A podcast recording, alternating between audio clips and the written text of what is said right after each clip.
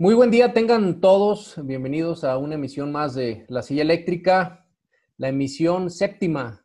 Y para mí es un gusto saludar a compañeros universitarios de la Universidad Autónoma de Aguascalientes que sin duda hacen este programa y me permiten moderar como docente eh, pues la, la, dinámica para llevarla más amena. Y quiero eh, darle la bienvenida en primer lugar a Wendy, compañera del sexto semestre en Ciencias Políticas, que es la primera vez que nos acompaña en la silla eléctrica. ¿Cómo estás, Wendy? Muy buen día. Así es. Muchas gracias por la invitación. Uh, muy buen día a todos. Es muy interesante. Es un tema muy interesante que la verdad me gustaría discutir con todos ustedes. Sí, ahorita les vamos a dar el pormenor o los pormenores del tema que vamos a estar discutiendo. Y nuevamente, Ana Lucía, eh, estudiante de la licenciatura en comunicación, también de la Universidad Autónoma de Aguascalientes. ¿Cómo estás? Buen día. Muy bien, muchas gracias y muy agradecida con todos por la invitación. Estoy muy feliz de estar nuevamente invitada. Y bueno, como ya es eh, cotidiano, eh, tenemos la participación de Osvaldo Vázquez y Elías Zapata. ¿Cómo están? Bien, bien, Ya listos, otra vez. Muy bien, pues arrancamos, ¿no? Arrancamos eh, con los temas que han sucedido a lo largo del mundo, eh, hemos visto que se puso el foco rojo, ya lo analizamos en el programa pasado, la cuestión de la discriminación en Norteamérica, este, la muerte de un afroamericano en manos de la policía de Minnesota, que sin duda desencadenó una serie de temas y hechos a lo largo de todo eh, Estados Unidos, y vimos que se replicó con algunas reservas desde mi punto de vista eh, en el estado de Jalisco, pero es muy notorio un tema que es importante analizar, que es el clasismo y el racismo en México. Hemos visto cómo a lo largo de la historia, eh, pues eh, las clases minoritarias han sido relegadas por eh, las, las, clases dirigentes o por algunas, si hacemos esta división de clases, que desde mi punto de vista no es correcta, pues esta división entre clase alta, clase media y clase baja, pues desde ahí estamos partiendo en la división y en, quién es más, quién es menos, de, acuerdo al, sistema monetario. Y pues el racismo, que también eh, es una parte importante analizar en, México, debido a que, pues, ¿cómo somos con las personas que están pidiendo eh, dinero en un tope, en las vías del tren, que son de, que del sur de, de, nuestro país o que son de otros países como Honduras, Guatemala? por ahí hay ciertos comentarios que ha hecho la población mexicana que son muy, muy, muy lamentables. Pero para entrar al tema, pues no hay como los jóvenes estudiantes de la Universidad Autónoma de Aguascalientes y el tema es clasismo y el racismo en México. Para darle la bienvenida, Wendy, si nos pudieras dar tu, punto de vista eh, para partir contigo. Claro, muy bien. Bueno, para iniciar, yo pienso que es muy importante primero conceptualizar bien para poder politizar bien. Entonces voy a iniciar con un pequeño concepto muy rápido de lo que sería el racismo y el clasismo. Y por racismo, entendemos que es el sentimiento de superioridad, ah, más bien por los orígenes o por ah, ciertos factores biológicos. Por el clasismo también podemos entender que es pues básicamente un miedo, un rechazo hacia alguien a quien no consideramos de la misma clase social que nosotros. A partir de esto, también podemos ver que hay orígenes históricos, o sea, no es algo que se haya suscitado recientemente solamente por lo que pasó en Estados Unidos o desde el Internet y la explosión de los memes, sino que esto tiene sus bases ya como tal en un sistema de castas que se originó en el colonialismo y pues podemos ver que hasta ahora se ha perpetuado esto. Y pues quienes lo han reproducido, los medios de comunicación y nosotros como sociedad. Entonces, pues este es un problema muy grave que llevamos arrastrando desde siglos, décadas, y que sin embargo hasta ahorita es cuando hemos estado cuestionándolo más nosotros a partir de todos estos sucesos y sobre todo de la pandemia. Y pues definitivamente es algo que está muy marcado y lo estamos viendo todos los días en Internet, en la vida real, lo sufrimos todos. Sí, claro, es un tema bastante delicado. Bien tocaste un tema desde el punto de vista de la comunicación. Y bueno, pues tenemos al estudiante en comunicación para, para que nos dé su punto de vista acerca del racismo, el clasismo en México. ¿Cómo lo se ve desde la perspectiva de la comunicación? Hola, pues bueno, yo creo que el racismo en México ha estado tan latente desde siempre, como lo mencionaba Wendy, que creo que ya hasta pasa de ser parte de nuestra cultura, que la verdad es muy triste Ahorita que lo mencionan en, torno a la comunicación, yo creo que simplemente por el hecho de estar hablándolo ahorita, es, es cuestionable. ¿Por qué? Porque simplemente en comerciales, ¿cuántos de ustedes han visto, eh, no sé, a lo mejor alguna persona con un tono de piel un poco más oscura o dos mujeres, no sé, abrazadas o dos hombres de la mano? O sea, es impresionante que siga siendo un tema en pleno 2020. Y la verdad es que sí, o sea, no, no quiero decir que en la comunicación no haya aportado para, para un beneficio o para impulsar el racismo y la discriminación, pero sin duda creo que existen eh, diferentes medios para poder dejar de lado esto y educarnos más. Ahorita tú mencionabas, Orlando, sobre los acontecimientos en Estados Unidos y absolutamente, o sea, creo que incluso nosotros nos sentimos más identificados con lo que está pasando en Estados Unidos que con lo que está pasando en nuestro propio país. Vimos cómo se manifestaron en el caso de Giovanni en, Jalisco y me, me o sea, recordé cuando se manifestaron las feministas y el problema no era que en México se estaban muriendo, se mueren 10 mujeres diario, no, o sea, el problema era que no era la forma de manifestarse, los monumentos, eh, la forma en la que lo estaban haciendo en lugar del problema. Y eso es discriminación, la verdad. Discriminamos por ser mujer, por preferencia sexual, por ideologías, por discapacidad. Y desafortunadamente eso afecta de una manera impresionante en nuestro nivel de ingresos, nuestras oportunidades, el nivel socioeconómico al que vamos a llegar, el pertenecer a familias de cierto estatus social. Y creo que ahorita estamos en un momento sumamente importante para educarnos. O sea, yo sé que no soy experta a lo mejor en el tema, pero lo que estamos haciendo ahorita, debatir, hablarlo, poner literal el tema sobre la mesa y empezar a normalizar que esto no está bien y que literalmente en nuestro país lo estamos viendo y que desgraciadamente estamos más enfocados en lo que está pasando en otro país que en el nuestro, creo que es ahí donde empezamos a cambiar esta perspectiva y que tenemos que educarnos, simplemente eso, leer, hay demasiadas investigaciones, hay demasiados documentales, hay demasiado de todo aquí y tenemos la información gracias al Internet y la tecnología, tenemos la información ahorita y lo que podemos hacer que es simplemente empezar a empatizar. Creo que esta palabra resolvería muchas cosas y honestamente sí es triste por el lado de la comunicación saber que no lo estamos normalizando y creo que sería un método impresionante e impactante para la sociedad simplemente en comerciales, simplemente en radio, simplemente en telenovelas, que es donde la mayoría de la población mexicana este, pasa el tiempo, este, normalicemos eh, estas, esta situación. Gracias, Ana Lucía. Y bueno, vamos con los compañeros de Ciencias Políticas. Osvaldo Vázquez, hay, dos, hay, dos, hay tres palabras importantes que hay, que hay que resaltar. Una es la tolerancia, el respeto y la no discriminación. Pero si vemos el origen del poder, tanto el poder político como el poder económico, eh, nos remontamos a la monarquía absoluta y imagínate qué pasaba en el siglo XVI, en el siglo XV, cuando se decía que un monarca adquiría el poder absoluto por medio de Dios, ¿no? Que Dios le daba el poder y, él podía ejercerlo sobre el pueblo, ¿no? Él podía decidir sobre los campesinos, sobre los obreros y empezaba como a generar ciertas divisiones de clase. Pero, ¿cuál es tu punto de vista? Pues yo coincido con Wendy en, el tema referente a la historia política mexicana y de hecho a, mí me gustaría retomar el año de 1609 cuando por tanta explotación a los indígenas, los mexicas, mexicanos, pues tenían que solucionar o el virrey tenía, creo que era Luis de Velasco, tenía que darle una solución al exterminio de los indígenas y su solución fue traer esclavos africanos. Entonces, cuando traen esclavos africanos a pueblos de Veracruz, eh, afortunadamente tenían un líder de, ese poblado que era Gaspar Yanga y lograron ser emancipados del virreinato y, se conoce como la primera colonia libre de, América y se llama San Lorenzo de los Negros en Veracruz. Entonces es muy curioso porque estamos en 410 años después de ese suceso, aún se ven actos de discriminación, de racismo, de clasismo y de prepotencia hacia esas personas por, por razones como las que dice Wendy, por sentirnos superiores a ellos. Entonces, e, ese es, el, ese es el problema, por ejemplo, en el enfoque histórico, por así decirlo, y en el, enfoque político yo creo que también existe un racismo y una discriminación porque los, los grupos indígenas al momento de, de, ser discriminados, este, al momento de que, de que, por ejemplo, mm, no tienen, digamos, un, por ejemplo, los que son acusados de algún delito no pueden, un indígena que es acusado de algún delito no puede tener un un intérprete que le, que le ayude a saber qué está pasando con su, con su juicio, sus lenguas están, este, bueno, sí, se están extinguiendo, Entonces el problema es sistémico y, es, es, evidentemente muy...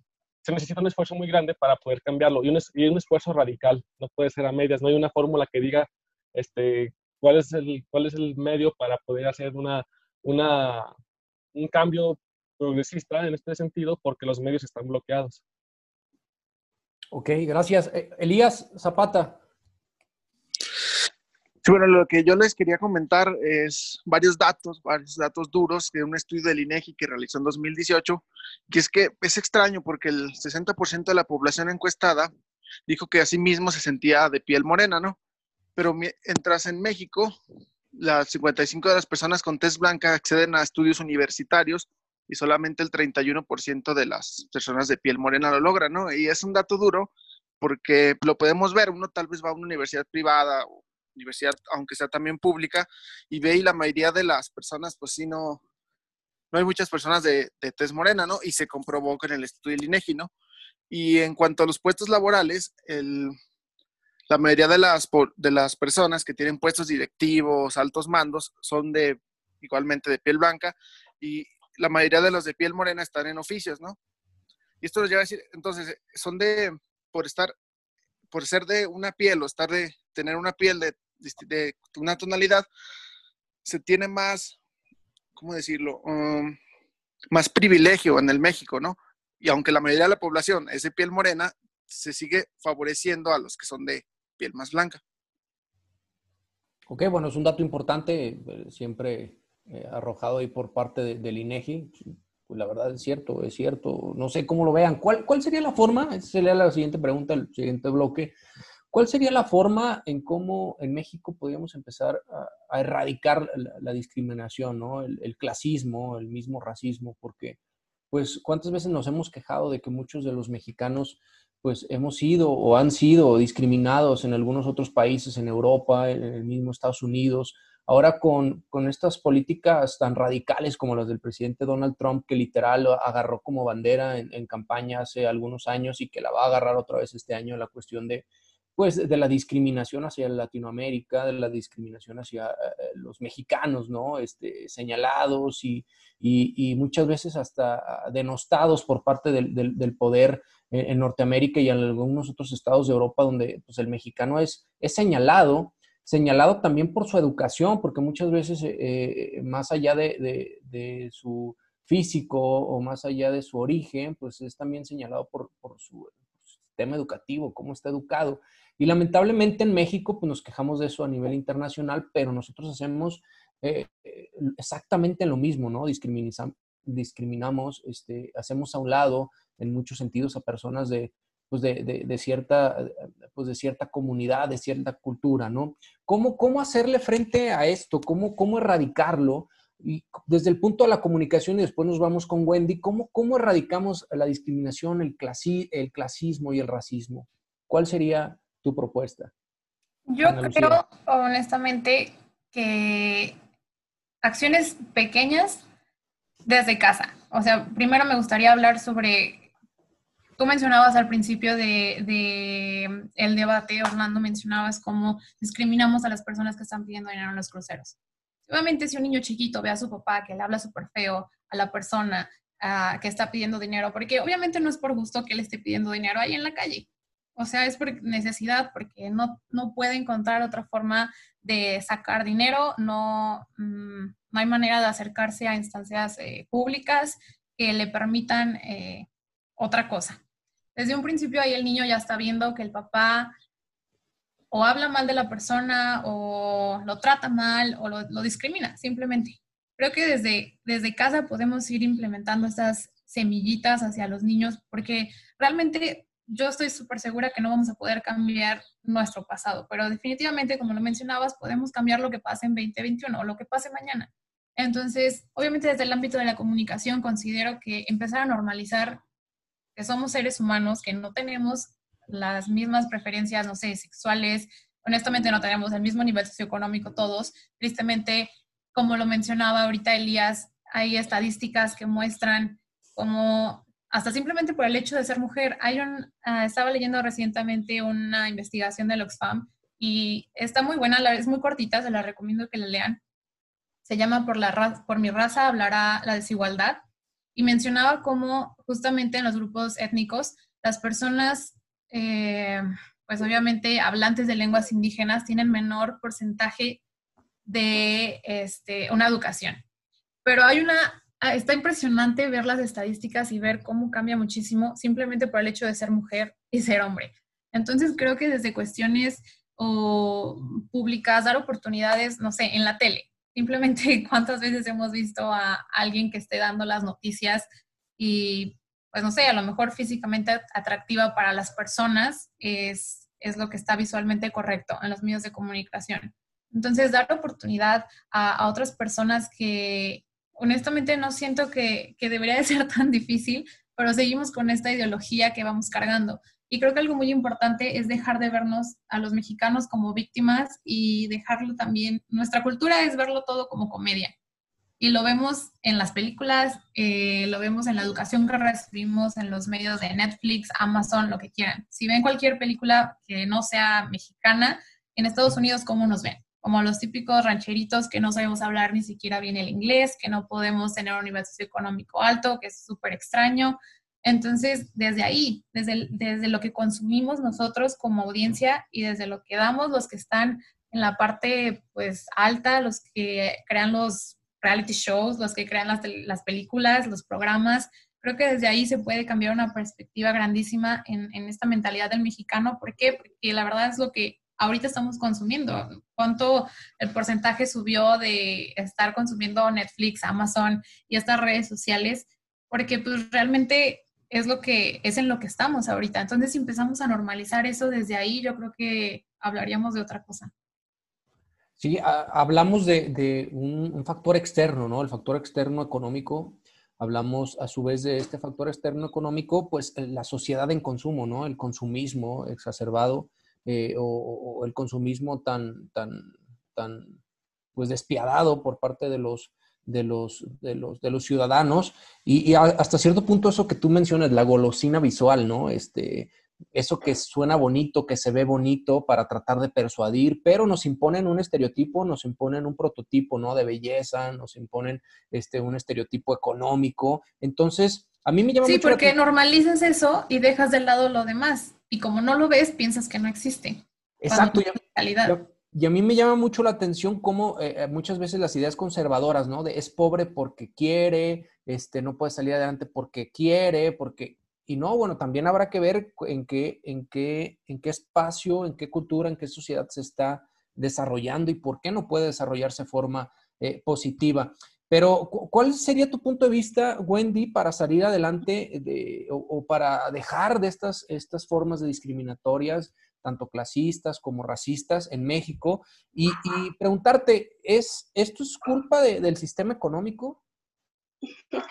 Muy bien, esta es una, una pregunta muy válida, pero también sumamente compleja, porque pues como hemos visto, en el sistema capitalista es, ya lo habían dicho, es mucho consumo, es básicamente consumismo, y también estamos hablando de un sistema que lo que está haciendo es incentivar a la competencia. Entonces, todo el tiempo estamos compitiendo con los demás. Y este es un sistema que pues muy poco probable que vayamos a salir así como de una forma muy rápida. Entonces, los, las soluciones, como decían, rápidas y simples no se pueden.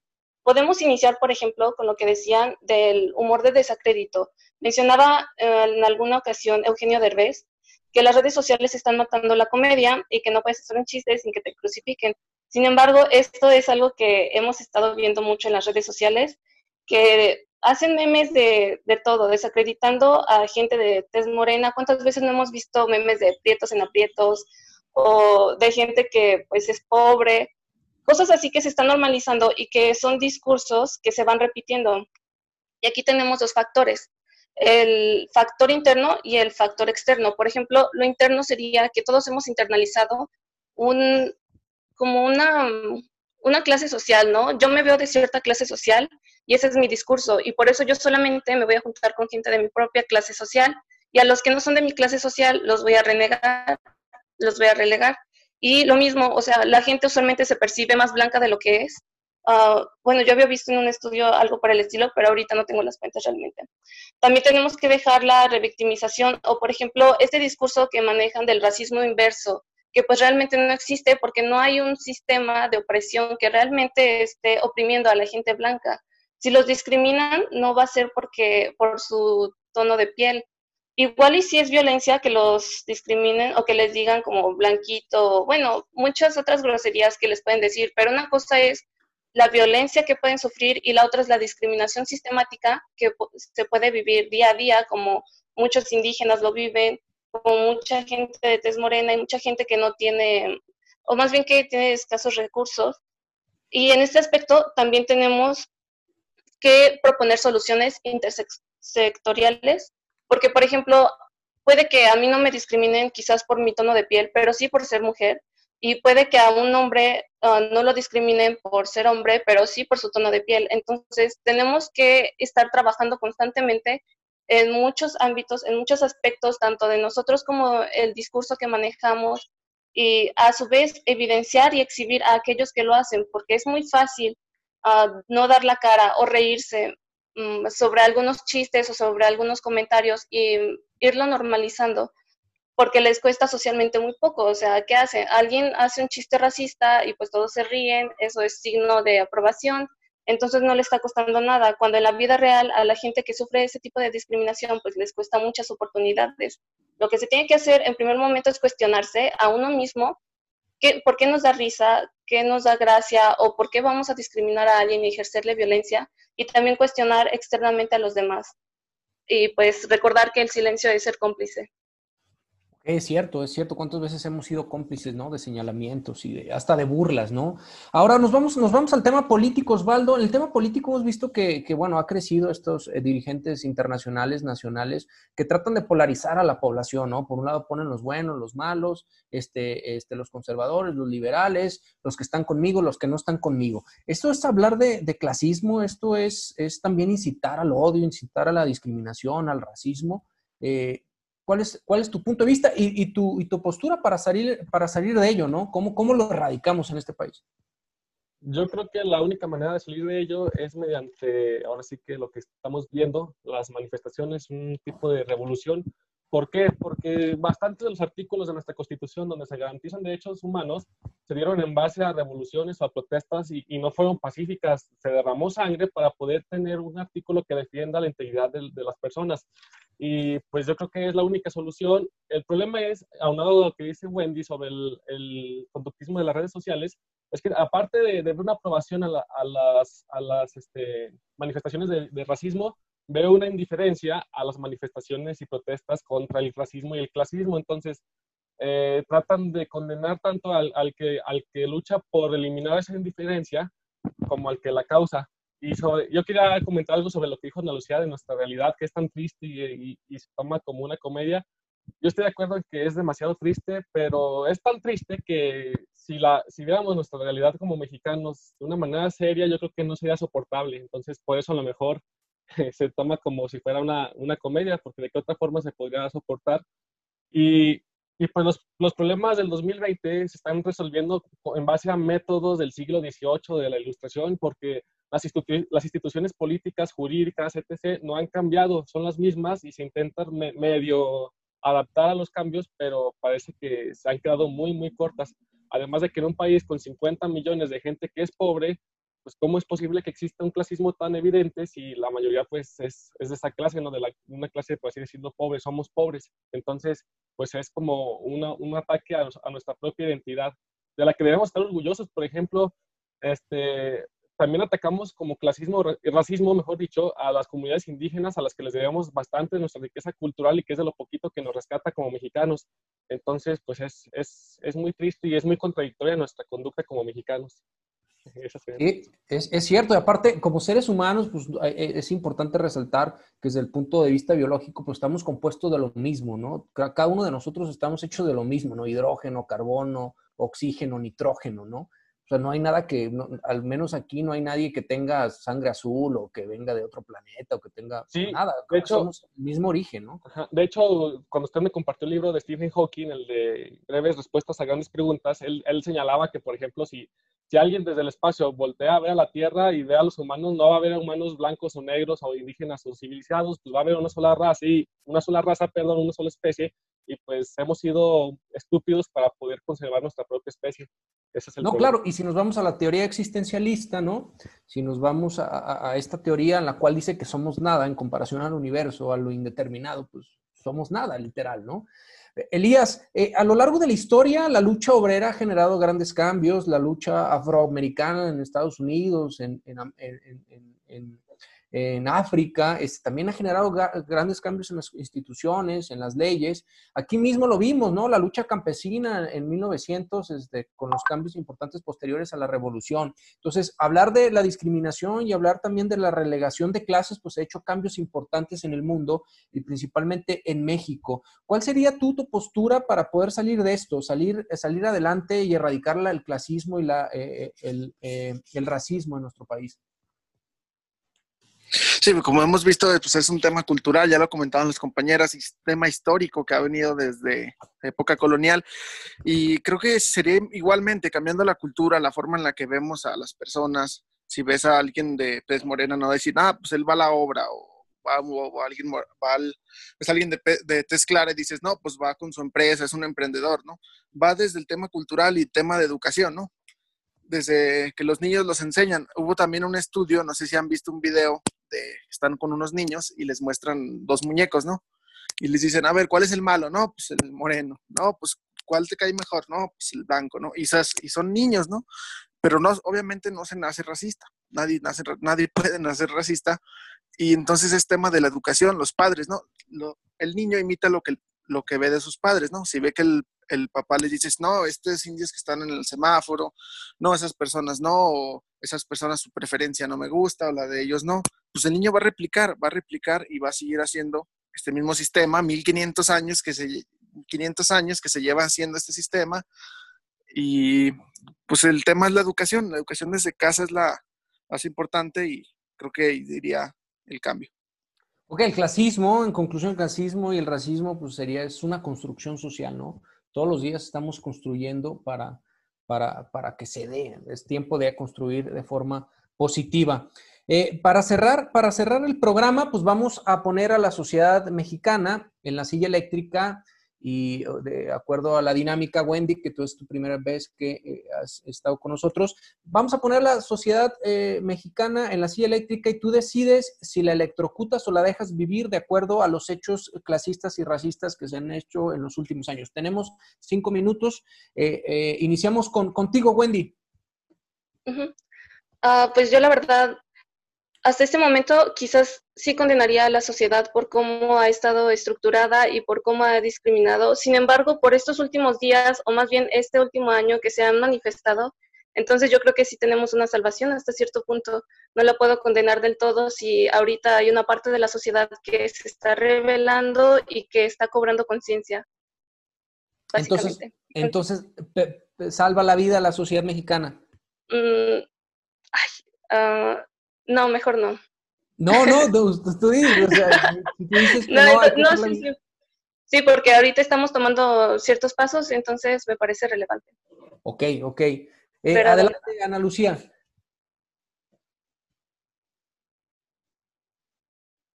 No, no nos escuchamos. Perdón, se me olvidó prender mi micrófono.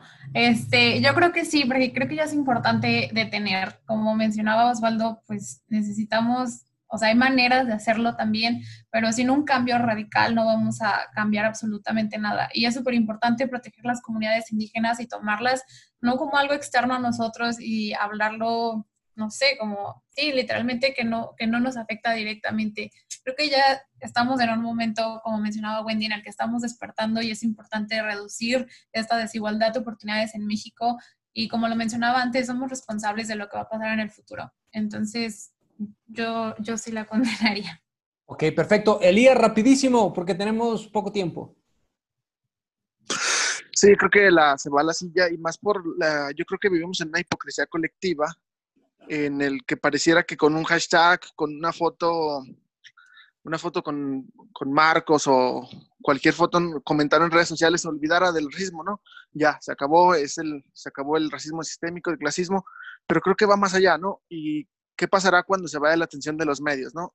Que es la pregunta que dejo al final. ¿Qué pasará cuando ya no esté en boca de todos los asesinatos, el racismo, ¿qué pasará con la sociedad? Entonces, a la silla. A la silla. Osvaldo, para cerrar contigo. Yo la condeno porque no hemos tenido un avance, un progreso durante siglos. Entonces, es un problema que no, hemos, no nos hemos enfocado en mejorar y precisamente por eso estamos autocondenados. Yo condeno a la sociedad mexicana y me condeno a mí mismo porque he tenido comportamiento inconsciente, consciente, pero clasista y racista. Sí, claro, muchas veces nos dejamos llevar por esta ola eh, social, nos dejamos llevar por la manipulación, por la persuasión, por la hegemonía y hemos sido partícipes en algún momento de nuestra vida eh, en hechos discriminatorios, en hechos clasistas, en hechos racistas y, y pues es tiempo yo también, si me preguntan, sé que soy, eh, no, solamente tengo voz, pero yo también este, sentaría la silla eléctrica a la sociedad mexicana porque es tiempo de darle un giro. La coyuntura crítica de la, de la crisis que vivimos, tanto económica, política y de salud hoy día en, en, nuestro país, nos debe de dar pie para una transformación importante y bueno, qué mejor que sea desde los canales de la vida universitaria, desde los jóvenes universitarios, porque tenemos un, la responsabilidad de retribuirle a la sociedad todo lo que nos ha dado eh, eh, en cuestión de poder pagar nuestros estudios, de poder ingresar a, la, a, la, universidad pública, ¿no? Que a lo mejor pagamos una cuota en esta universidad, pero sin duda también eh, hay aportación del contribuyente estatal y nacional. pues agradecerles, agradecerle a Wendy, muchísimas gracias por estar con nosotros, gracias. Al contrario, muchísimas gracias por invitarme.